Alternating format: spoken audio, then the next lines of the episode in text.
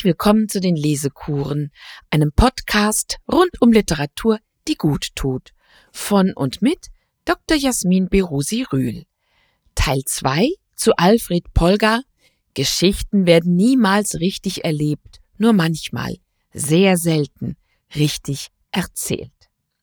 Liebe Hörerinnen und Hörer, im ersten Teil dieser Lesekur habe ich die Biografie Alfred Polgars etwas aufgeblättert und zwei Stücke von ihm gelesen. In diesem zweiten Teil hören Sie drei Stücke, die teils sehr berührend sind. Alfred Polgar arbeitete während des Ersten Weltkriegs, da war er schon über 40, im Kriegsarchiv und danach wieder als Journalist, unter anderem für das Berliner Tageblatt und das Prager Tagblatt, als Chef des Feuilletons bei der Zeitung Der Neue Tag und als Mitherausgeber des Böse Buben Journals. In Wien war nach dem Ersten Weltkrieg nicht mehr das Café Zentral der angesagte Ort, sondern das Café Herrenhof. Das hing unter anderem mit dem Tod von Peter Altenberg und dem anderer Stammgäste zusammen. Polgar hat dieser Zeit des Wandels, als das Habsburger Reich und die Monarchie untergegangen waren, zwei kleine anrührende Denkmäler gesetzt, und zwar dem republikanischen Hofgarten und Hofmobiliendepot. Die kaiserlichen Möbel waren sozusagen die Rumpelkammer seiner Majestät. Sie waren in 30 langgestreckten Sälen mit Werkstätten so groß wie Bahnhofshallen untergebracht. Pollack schreibt, nach dem Zusammenbruch von O du mein Österreich kümmerte sich niemand um das Hofmobiliendepot. Aber die braven Leute, deren Obhut es anvertraut gewesen, Diener und Handwerker obhüteten weiter, taten weiter ihren Dienst, staubten ab, schoben zurecht, stellten her, die Schlosser nieteten, die Tapezierer flickten, die Schreiner leimten weiter die Möbel der allerhöchsten Herrschaft, wenn auch inzwischen die Herrschaft selbst aus dem Leim gegangen war. Ja, und diese namenlosen, braven Leute, denen wir in den Umbruchszeiten in Europa überall sehr viel zu verdanken haben, machten eine Ausstellung, indem sie nur darum baten, nichts zu berühren. Polgas Beschreibung gipfelt in diesen Sätzen. Unter den Möbeln gibt es wunderschöne Stücke, in verschiedensten Stilen, Empire und Barock und sämtliche bezifferte Louis. Biedermeiers bürgerliche Grazie aber schlägt alles. Neun Zehntel der Möbel zeigen seine geschweifte Behaglichkeit.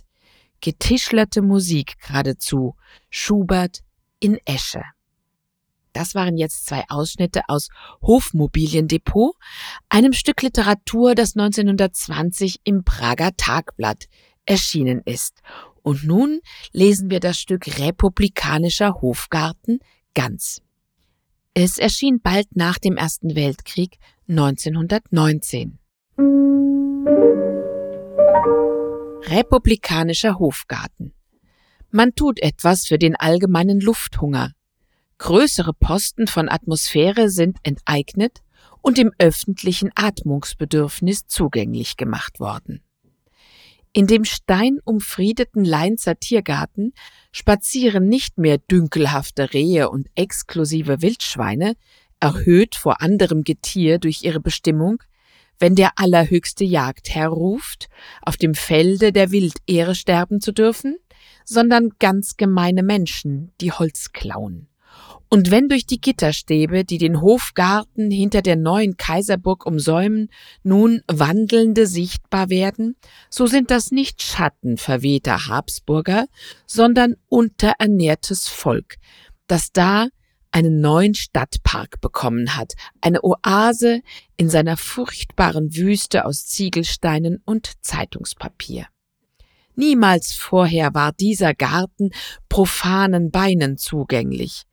Auch kaiserliche oder erzherzogliche Stiefel durften ihn nur selten oder gar nie betreten haben. Schweigend und verschwiegen lag er da, hinter dem nie bewohnten Riesenfestbau des neuen Kaiserschlosses, eine große Ozon-Privatschatulle seiner Majestät. Auf der breit geschwungenen, dem nun erschlossenen Hofgarten zugewandten Fassade des Schlosses steht in Goldlettern die Inschrift His edibus adheret concors populorum amor. Ganz frei übersetzt, infolge ihrer Anhänglichkeit an die kaiserliche Burg mussten die Völker in Konkurs gehen. Der republikanische Hofgarten sieht ein wenig verdrossen aus, unrasiert, ungekämmt, wie einer, der von allzu frühem Besuch noch schlafbefangen geweckt wurde. Er konnte sich nicht einmal waschen. Das gemauerte Bassin, in die Parkmitte eingelassen wie ein Riesenlavoir, ist noch leer. Hecken und Buschwerk sind in langer Einsamkeit die Haare wild und wirr gewachsen. Ein paar Fiburnumsträucher, vom Regen niedergepackt, lassen ihre Blütenkugeln tief zur Erde hängen. Auf der Wiese sitzt eine ältere Dame und pinselt dieses Stück deklassierter Gartenpracht in ihr Skizzenbüchlein.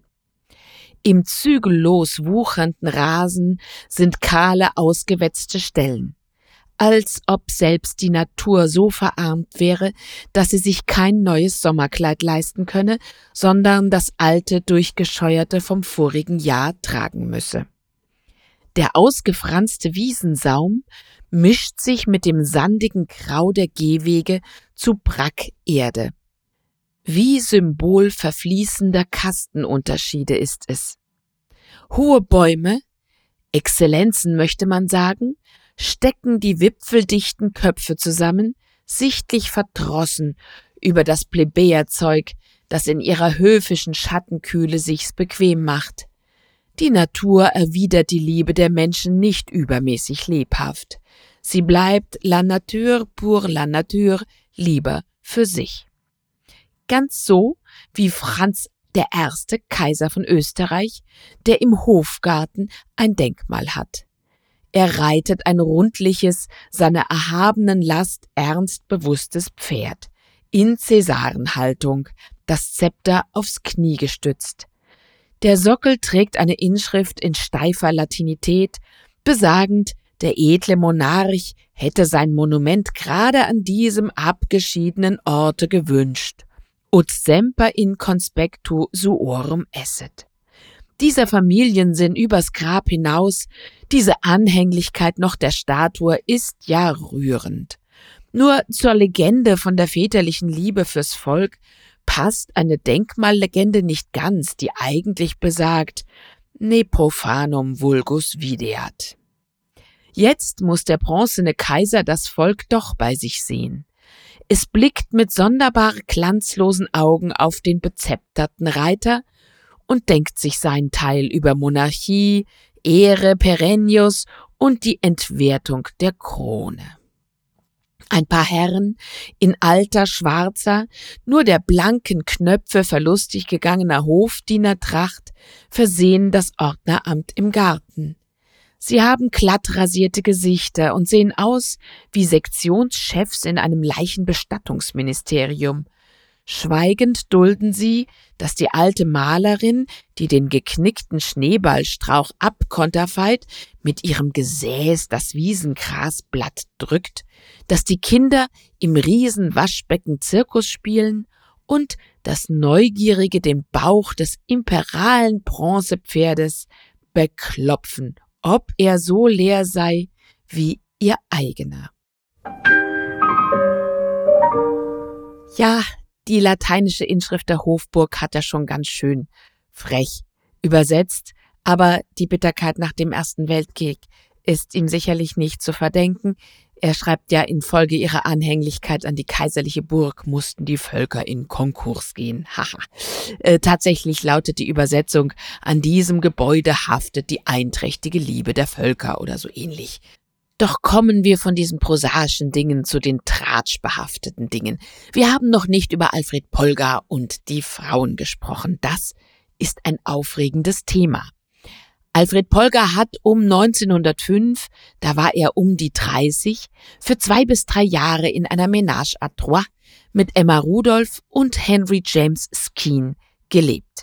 Emma Rudolph war eine berüchtigte Liebhaberin.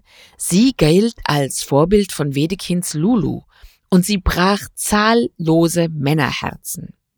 Glücklich war Polga in dieser Zeit nicht.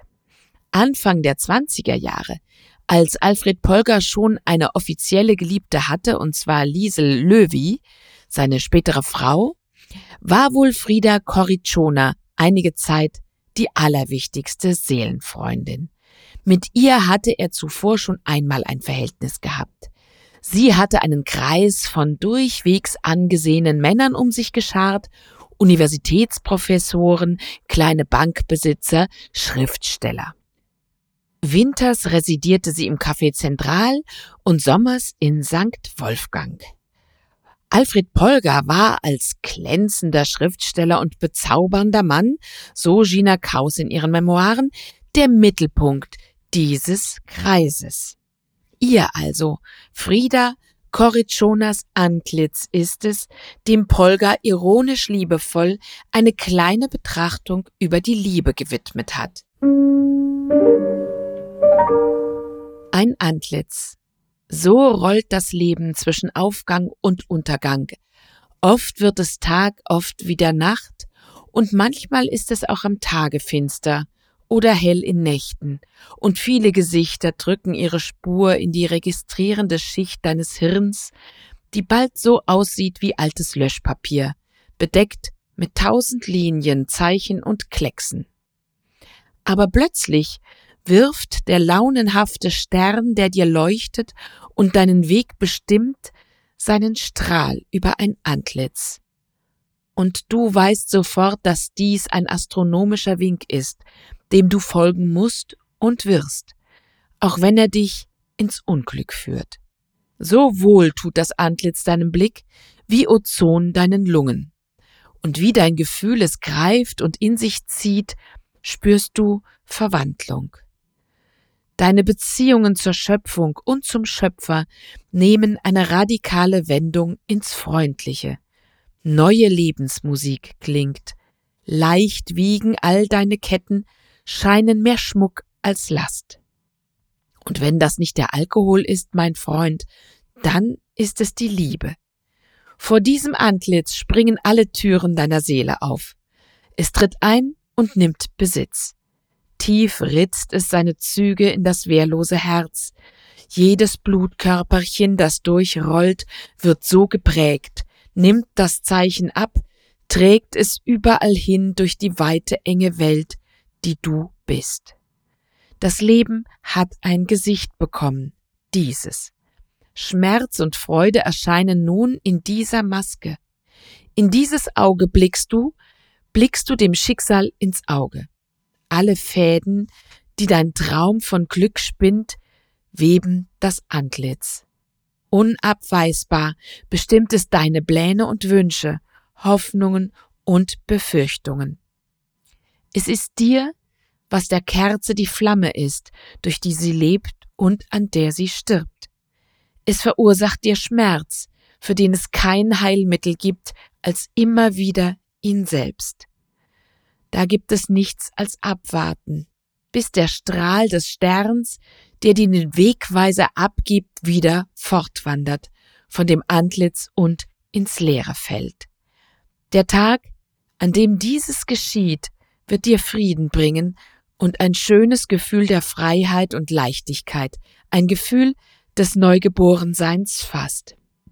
Wie wunderbar wirst du zu dir sprechen, meine Liebe, die doch eins war mit mir, ist tot und ich bin es nicht. Natürlich kann man an derlei verhängnisvollem Antlitz auch zugrunde gehen, aber Statistik und Erfahrung lehren, dass die Chance, es heil zu überstehen, nicht unbeträchtlich ist. Ja, Polga hat hier wieder in ganz kurzen Strichen den Schmerz einer Liebe aufgezeigt, die in uns Fuß fasst und wie es ist, wenn man sie wieder verliert. Diese Ironie, dieser Sarkasmus, der ist typisch für Polga. Frieda Corricciona starb 1927 an einer Blutvergiftung, weil sie sich, so Gina Kraus auch in ihren Memoiren, unter lebhaftem Protest ihrer anwesenden Freunde ihre kleine Dosis Morphium durch die Kleider gespritzt hatte. Frieda muss eine große Exzentrikerin gewesen sein. Alfred Polgar war sehr traurig. Er schrieb, die Welt geht nicht unter, wenn einer stirbt. Doch eine Welt geht unter, eine ganze Welt, mit Licht und Finsternis, Frost und Wärme und unendlicher Vielfalt des Lebendigen. Eine Welt, die ihre Rolle hatte im himmlisch-irdischen Spiel und eine Stimme in der Harmonie der Sphären. 1929 mit 56 Jahren heiratete Alfred Polgar die 16 Jahre jüngere Liesel Lowy. Sie schreibt sich L-U-E-W-Y. Ich weiß nicht, ob es vielleicht ein Längen-E ist über dem, nach dem O. Lowy oder Löwy. In den späten 1920er Jahren lebte das Paar überwiegend in Berlin. 1933 war Prag für Alfred Polka und seine Frau der erste Exilort, da er auch für das Prager Tagblatt schrieb. Denn 1930 war er zusammen mit seinen Weltbühnenkollegen Kurt Tucholsky und Erich Kästner auf die Liste der schändlichen und unerwünschten Schrifttümer gesetzt worden und seine Bücher waren bei Bücherverbrennungen mitverbrannt. Diese Liste die ab 1935 regelmäßig herausgegeben wurde, enthielt am Ende 12.400 Titel und das Gesamtwerk von 149 Autoren. Von Prag ging es wieder nach Wien. Den Anschluss Österreichs an das Reich erlebte er mit seiner Frau zufällig in Zürich, doch er erhielt in Zürich keine Arbeitserlaubnis. So floh das Ehepaar Polgar nach Frankreich, das sie beim Einmarsch der Wehrmacht eilig verlassen mussten, und sie reisten über Marseille, Spanien und Portugal mit der Unterstützung von Fluchthelfern 1940 in die USA nach Los Angeles. Dieses Schicksal teilten sie ja mit vielen anderen Autoren und geistigen Menschen dieser Zeit, mit denen wir uns zum Teil auch noch befassen und befasst haben. Schon 1936 hatte Polgar die Kürzestgeschichte Schicksal in drei Worten veröffentlicht, deren leise Pointe so populär wurde, dass man, sagt Polgars Biograf Weinziel, schließlich nicht mehr wusste, woher sie stammte. Ein deutsches Emigrantenehepaar hat lange Zeit vergeblich eine neue Heimat gesucht. Zitat Da ereilte den Emigranten das große Glück. Man bot ihm eine Stellung in Sydney an. Sydney in Australien. Er griff natürlich mit Freuden zu. Australien, sagte ein Bekannter zu dem Glücklichen, mein Gott, das ist aber weit. Die Antwort lautete, weit? Von wo? Zitat Ende. Diese Erfahrung hatte ja Stefan Zweig auch gemacht, dass die Heimat sozusagen vor ihm weglief. Manche Exilanten trugen ein bisschen der Heimat mit sich, zum Beispiel indem sie Rituale an Orten der Welt fortsetzten, die fern der abendländischen Kultur waren. Denn die Antwort Kultur des Abendlandes hätte man auf die Frage weit von wo vielleicht geben können. Dazu eine Anekdote von Friedrich Thorberg. Ein Exilant, den es nach Nairobi verschlagen hatte, schrieb einen Brief an seinen in Shanghai gelandeten Freund. Zitat, natürlich gibt es hier kein Kaffeehaus, aber auf dem Hauptplatz an einer Straßenecke, wo eigentlich ein Kaffeehaus sein müsste, treffen sich immer am Nachmittag die wenigen Emigranten, die hier leben, und tauschen Neuigkeiten aus. Das schrieb er aus Nairobi nach Shanghai. Friedrich Thorbach im Untergang des Abendlandes in Anekdoten. Wir haben schon gehört, dass Alfred Polgar in Hollywood nicht heimisch wurde, auch nicht in New York, wo er mit seiner Frau bis 1949 lebte. Im Alter von 74 Jahren kehrte Polgar 1949 nach Europa zurück und wählte Zürich als Wohnort. Dort lebte er bis 1955. In Amerika aber war eine hübsche Geschichte entstanden, die im Band Anderseits, der 1948 im Querido Verlag Amsterdam erschienen ist, steht. Mit Leben und Kunst wollen wir schließen. Sie umfasst sechs Seiten. Leben und Kunst. Langsam hin und wieder schwingend in ihrem Schaukelstuhl sah Katharina zu, wie Olaf aus einem langen Wasserschlauch die Blumenbeete tränkte. Er war im Schwimmanzug. Ein Strohhut mit breiter Krempe schützte sein Haupt gegen das Feuer der kalifornischen Sonne. In seiner Arbeit pausierend zündete er eine Zigarre an. Schon wieder zugenommen. Ich bekomme einen richtigen Bauch, findest du nicht? Das merkst nur du. Sie wehte den Tabaksrauch von ihrem Antlitz weg. Angezogen wirkst du absolut schlank. Das Mädchen kam in den Garten und meldete Besuch an. Mr. John Klinkson von der Sirius Film Company. Nimm deinen Bademantel um, sagte Katharina. Klinkson kam gleich auf den Zweck seines Besuchs zu sprechen. Wir machen einen höchst interessanten Film. Die tönende Seite. Eine Art von Kavalkade des musikalischen Lebens in unserem Land.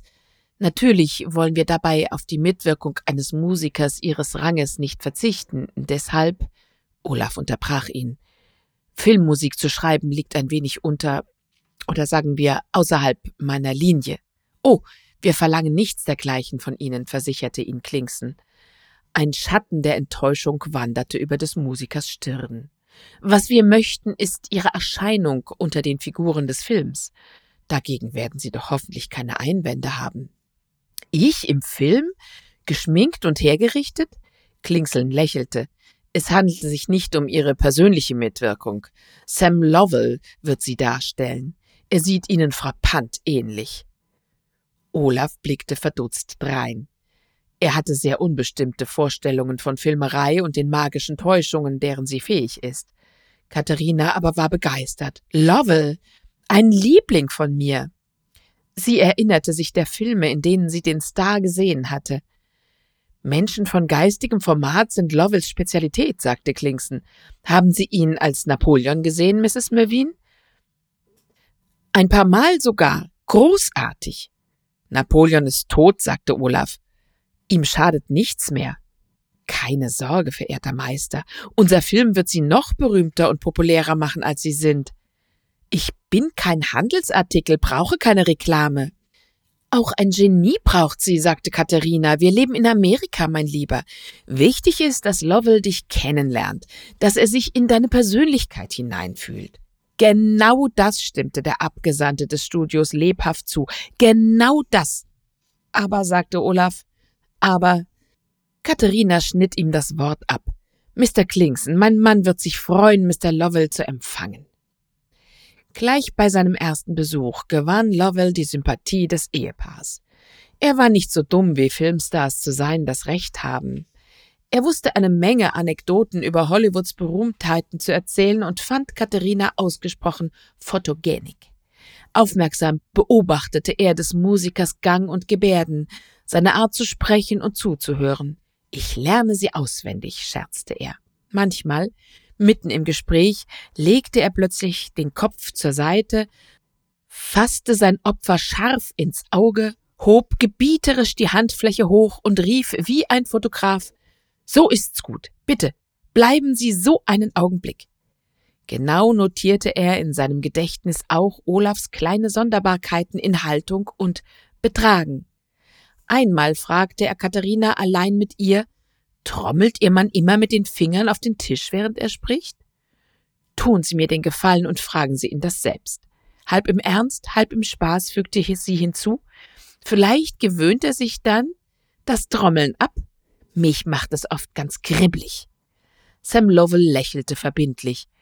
Gibt es noch ein oder das andere, das ich im Gespräch mit dem Maestro zwanglos erwähnen könnte, in Ihrem Sinn? Olaf kam ins Zimmer. Nun, lieber Freund, haben Sie mir schon alles abgeguckt, was Sie für die Rolle brauchen? Er schlug ein Bein über das andere und setzte es in lebhafte Pendelschwingung. Katharina legte ihre Hand auf sein Knie, die Bewegung bremsend. Ein Blick flog zu dem Star hinüber. Ein paar Sitzungen werden vielleicht noch notwendig sein, sagte Lovell. Verzeihen Sie eine Frage. Ist das ein Ausdruck von besonderer Nervosität, dieses Schwingen mit dem Bein? Schwing ich? Ja, Liebling, du schwingst. Immer, sagte Katharina. Wirklich? Ist mir noch nie aufgefallen.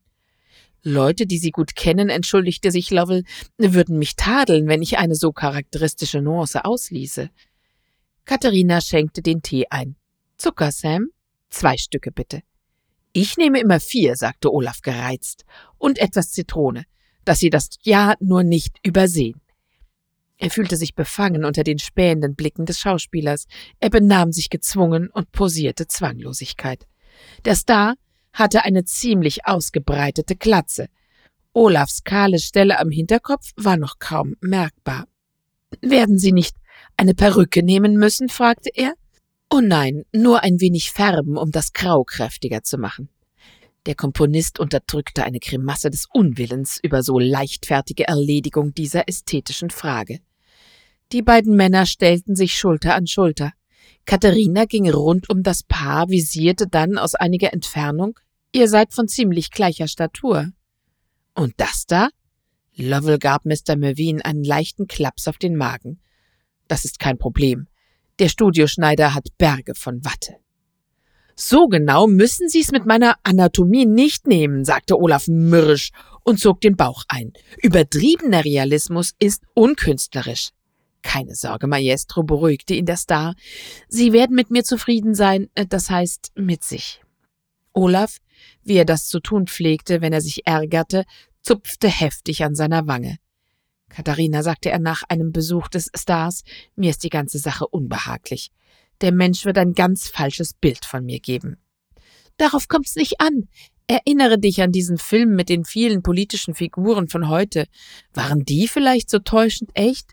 Sam wird dich sympathisch machen, liebenswürdig, das ist die Hauptsache. Du kannst glücklich sein, dass du an einen Künstler wie ihn gekommen bist. Ich bin glücklich, knurrte Olaf. Klingsen hat recht. Bewundernswert, wie Lovell sich in eine Figur hineinfühlen kann. Sie rückte die Lampe so, dass ihr volles Licht auf seine Züge fiel. Aber wie er behaupten konnte, dass ihr einander ähnlich seht, das verstehe ich nicht. Etwas wird schon dran sein, Liebling. Filmleute haben den Blick für so etwas. Sieh mich nicht so kritisch an. Was ist los? Gar nichts. Er stand auf, stellte sich vor den großen Wandspiegel. Keine Spur von Bauch, wenn ich mich gerade halte. Wenn, sagte Katharina. Meistens aber hältst du dich, als ob du einen Buckel hättest. Vielleicht machst du den Filmfatzke darauf aufmerksam, damit er sich in meinen Buckel hineinfühlt. Katharina ließ die Hände mit einem Sweater, an dem sie strickten, in ihren Schoß sinken. Würde ihm schwer fallen. Lowell ist gewachsen wie eine Tanne. Alle Stars sind gewachsen wie Tannen. Das gehört zu ihrem Geschäft und dafür werden sie bezahlt. Tu mir den einzigen Gefallen, sagte Katharina scharf. Hör auf, an deiner Wange zu zupfen. Mich macht das nervös. Mich beruhigt es, schrie Olaf. 15 Jahre war es dir recht, wie ich bin. Auf einmal macht dich alles an mir nervös. Bei der Vorführung der tönenden Seite im Projektionsraum des Sirius Studio rutschte er auf seinem Fauteuil gequält hin und her. Unglücklich starrte er auf sein zweidimensionales Ebenbild, das über die Leinwand gaukelte. Das bin nicht ich, das bin ich ich, murmelte er. In der Tat, Lovell hatte einige Korrekturen an Mr. Mervyns Erscheinung und Gehaben vorgenommen. Retuschen nannte sie Klingsen. Verbesserungen Katharina. Viele Zuschauer meinten, die gefilmte Imitation des Musikers übertreffe das Original.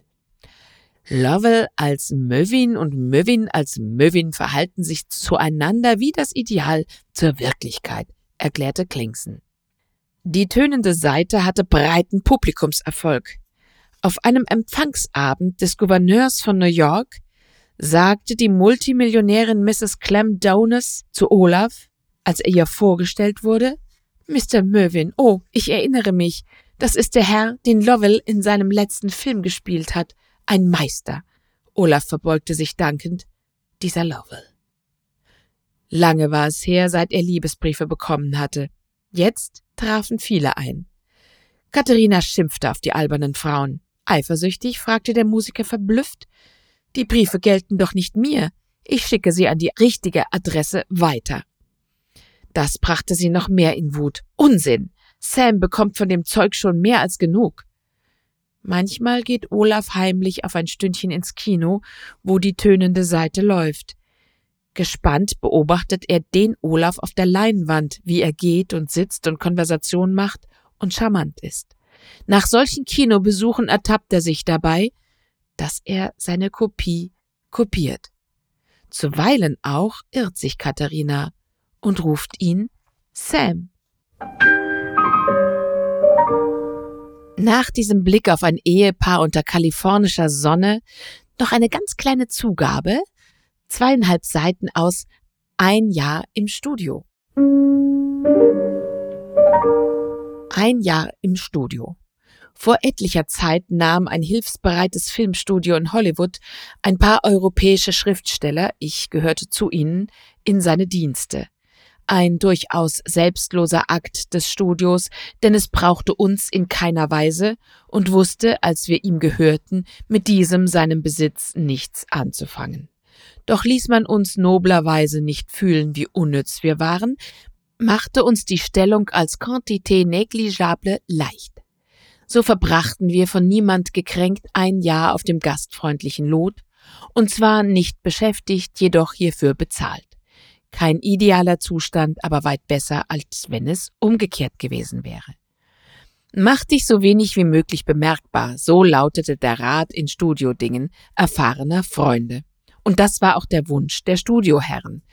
Sie äußerten ihn nicht in klaren Worten, aber er war ihnen von den Augen abzulesen bei den spärlich gebotenen Gelegenheiten zu solcher Lektüre. Ich darf mir das Zeugnis ausstellen, dass ich redlich bemüht war, der Aufgabe, mich nicht bemerkbar zu machen, nachzukommen. Kein Verdienst, denn sie harmonisierte auf das Beste mit meinen persönlichen Anlagen und Neigungen. So wäre das Jahr in ungetrübtem Frieden verlaufen, ohne das Zwischenspiel mit Mr. Bogoyan. Mr. Bogoyan, balkanischer Herkunft, hatte in Europa mit dem Verleih von Filmen zu tun gehabt, nichts mit deren Produktion. In Hollywood fand er bei der Firma, für die er im alten Erdteil kommerziell tätig gewesen war, Unterkunft. Aber keine Beschäftigung. Ganz unser Fall also. Das Studio wusste mit Bogoyan nichts anzufangen, wie es mit uns nichts anzufangen wusste. Was lag da näher als der Gedanke, diese zerstreut herumliegenden Non-Valeurs zusammenzutun? Das Studio entsann sich des Satzes, dass zwei Verneinungen eine Bejahung ergeben.